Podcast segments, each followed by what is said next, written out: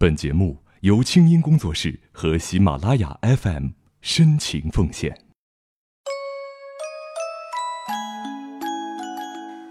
妈，我想跟你说，嗯，希望你少抽点烟，这是我最大的希望了。你一个人生活很孤单，唯一的消遣就是去麻将室打麻将。不过那儿抽烟的人太多了，慢慢的你的烟瘾也上来。我就希望你能少抽烟，你能多休息。注意身体，这样我在外面工作才能够放心。我妈妈十九岁就生了我，那年我爸也才二十岁，那么年轻就当父母，他们当的并不好。小时候我家里总少不了争吵，好几次差点离婚，好在他们也磕磕绊绊过到了今天。现在我已经工作了，他们也人到中年，反而两口子感情越来越好了。我还很感恩有这样一个完整幸福的家庭。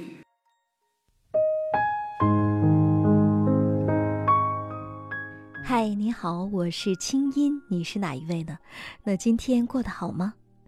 从上周开始，我们每期在节目中专门开辟了一个小窗，让你把对爸爸妈妈一直想说却不好意思说出口的话表达出来。微信搜索公众号“清音”，用语音的方式给我留言，就是你刚才听到的那样。在整理后台录音的时候啊，我发现，只要一说是对爸爸妈妈说的话，大家的声音都格外的低沉，格外的压抑。我在想啊。让我们在父母面前表现得像个成年人一样能平等对话，还需要挺长的路要走呢。我们可能很难像国外电影里演的那样，抓起电话就跟爸妈说“我爱你们”。我们东方人含蓄嘛，而且呢，我们中国的父母大多数都太爱孩子，以至于让我们明明已经是青年的年纪了，可是，一碰到选工作啦、找对象啦。在爸妈面前，依然像一个必须要听话的孩子。这世上并没有一夜长大的神话。你想让爸妈尊重你啊，就要从能跟他们平等对话开始。你说呢？好了，以上两位发来语音留言的朋友将得到的是我签名的我的写真明信片。那每周这个时间，我依然等着你的声音和你的故事。先来公布一下我们第一次投票评选选出的旅游大奖的获奖者吧。他是，嘿，哎，今天晚上二十一点投票刚刚结束，那现在赶紧到我的公众微信右下角的音符社区里看一看到底是哪位作者为他的爸妈赢得了马尔代夫蜜月旅行双人游的大奖了呢？大大的恭喜这位作者，也欢迎大家继续给我们把你的爸爸妈妈的婚恋故事写下来，让我们一同在节目里学习爱。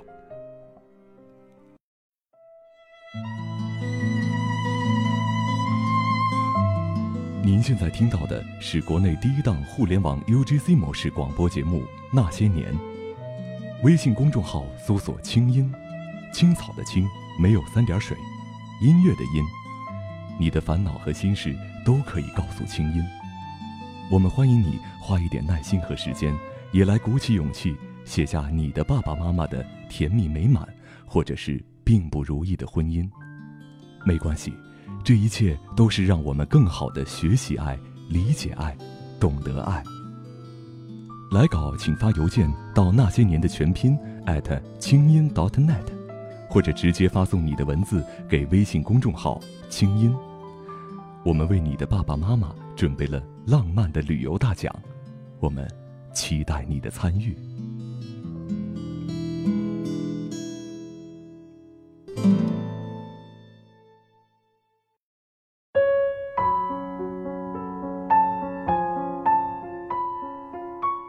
致我那音信全无的妈妈，作者：某个孩子在别处。听了好几集青音姐的那些年爸妈的爱情，每一次听得我都直掉眼泪。多数音符父母的爱情都是那么令人感动，但是他们有个相似之处：这些能回忆起父母爱情的音符，从小都是和父母在一起生活的。然而。作为留守儿童的我，对父母的爱情完全没有体会。从小我就非常羡慕那些可以和父母在一起生活的孩子。听奶奶说，我妈是被我爸骗回来的。那会儿，我爸都三十好几了，还没个对象，家里人急得炸开了锅，相了无数的亲，没一个我爸能看上的。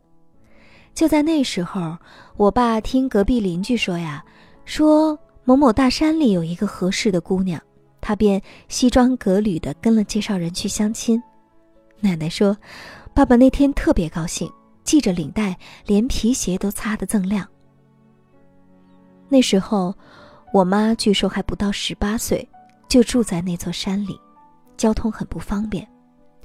外婆生了好几个子女，我妈是最小的女儿。家里条件不好，外婆每天都让我妈上山砍柴、割野菜回家喂猪。我爸跟着介绍人来找他的时候，他还背着一个比他还高的背篓在山上割草呢。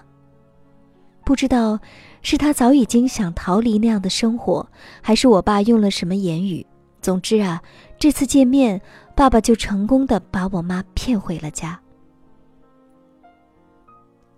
来家第二年。我妈就生了我，那个时候爸爸没在家，我落生一个礼拜之后他才回来。外婆见我是个女孩，就说：“女孩有啥好的，干脆送人吧。”面对这样的建议，我妈甚至都没有答言，还是奶奶说了一句：“女孩怎么了？女孩也好。”这样我才被留了下来。在农村，奶奶并没有因为我是女孩就嫌弃我。到现在，让我心里都觉得暖暖的。听说我一岁的时候，有一天突然感冒发起了高烧，大半夜连奶奶也睡着了，我妈一个人抱我跑去看医生。到医生家的时候已经凌晨了，医生给我把脉降温的过程中问我妈妈：“你怎么一个人抱着小孩跑过来？你家里人呢？” 我妈傻笑着说：“他们都睡了。”所以我就抱着小妮子过来瞧瞧。医生说呀：“哎，你要是再晚来一步，这小孩就活不了了。”想想，我还真是命大，我也非常的感激妈妈。后来，感冒好了以后，外婆就托人传话来说我外公病重，叫我妈回去看看。我妈独自一个人回了娘家。可是从那之后，我再也没有见过他。奶奶跟我说的缘由是，妈妈被外婆叫回去以后，外婆自作主张把我妈关在了家里，不给出去。可是再后来，我家不知怎么着，也跟外婆家失去了联系。家里有没有去找过他，我也不知道。不知道是因为爸爸常年不在家，因为我经常生病，还是因为我是个女孩总之，从那以后，妈妈就音信全无。从一岁半开始，我就跟着奶奶大伯一起生活。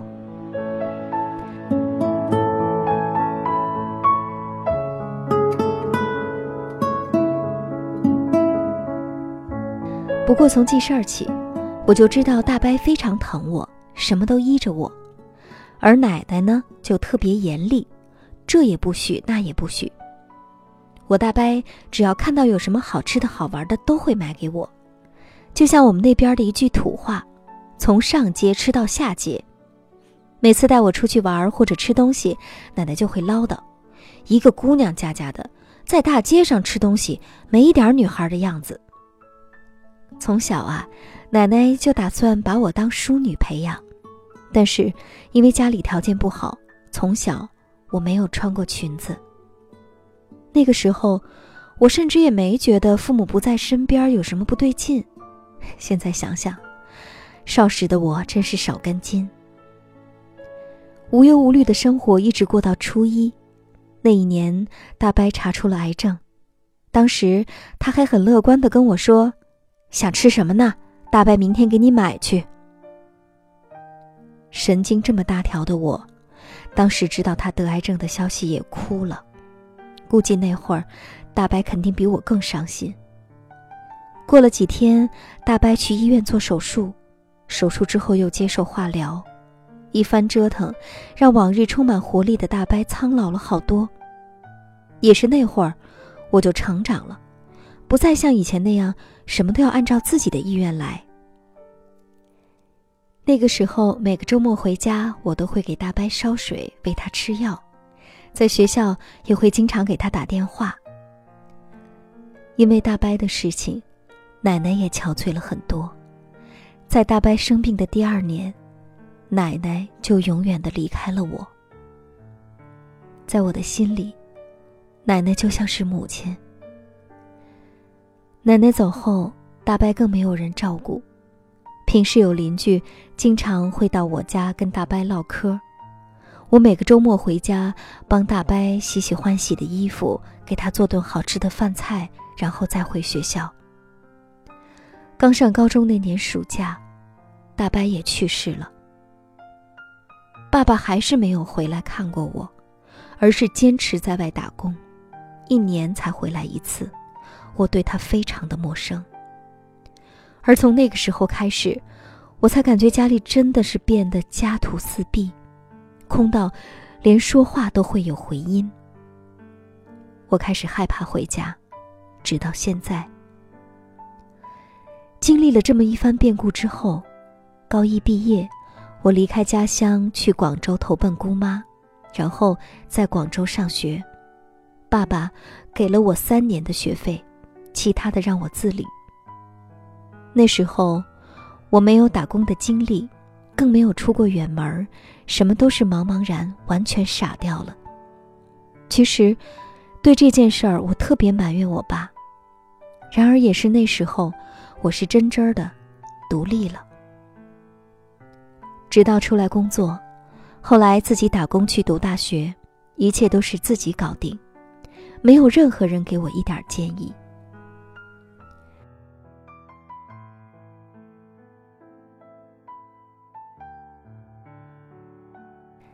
现在的我已经工作了，是个普通的小会计。上班之余，喜欢回宿舍练瑜伽、看书、泡一壶清茶。有时间的时候，就喜欢背着包出去转转。从十六岁开始，我就习惯了听夜间广播。一次偶然的机会，邂逅了清音姐，一直断断续续听到现在。除了课堂。生活中人情世故的很多道理，都是从青音姐的节目当中学到的。是青音姐教会我如何不屈不挠，在逆境中生长，不去抱怨，静下心来好好生活，做个甜美的姑娘。现在我逐字逐句把这篇写下来，是为了感谢那个在我一岁的时候就离开了我的妈妈。妈妈，如果你也能听到这个节目。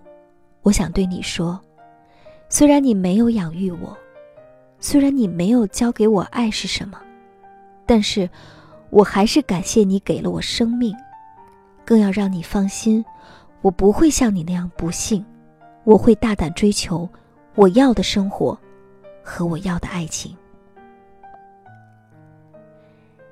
你好，甜美的姑娘，在读着你的故事的时候啊，我突然在心里跟你一样。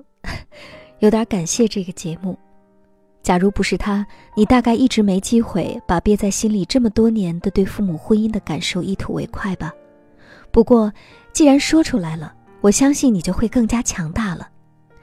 其实每个家庭都有着太多的不完美，有些成长的遭遇，真的可以用千疮百孔来形容了。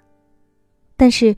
无论怎样的父母，都不妨碍我们成长为一个更好的人。只要我们心里装着美好，你说呢，姑娘？也祝福你能够找到你想要的爱情，活出你自己的人生。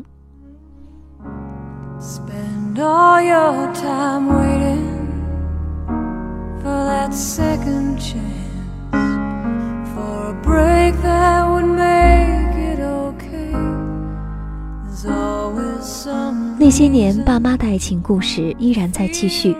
下周四，我们又会听到一个怎样的故事呢？欢迎你给我的公众微信号“清音”发来语音留言，告诉我们你早就想对爸爸妈妈说的话。听清音，学习爱，让你成为更好的自己。祝你春风十里，我们周四见。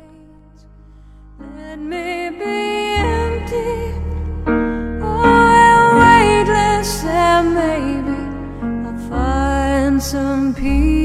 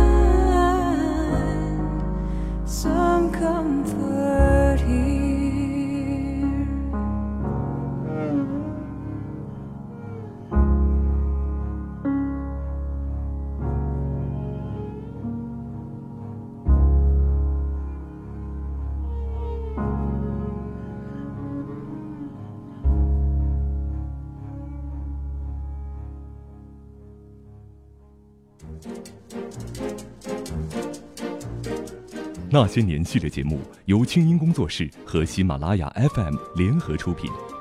我们等着你写的故事，来稿请寄 email 到那些年的全拼 at 清音 .dot.net。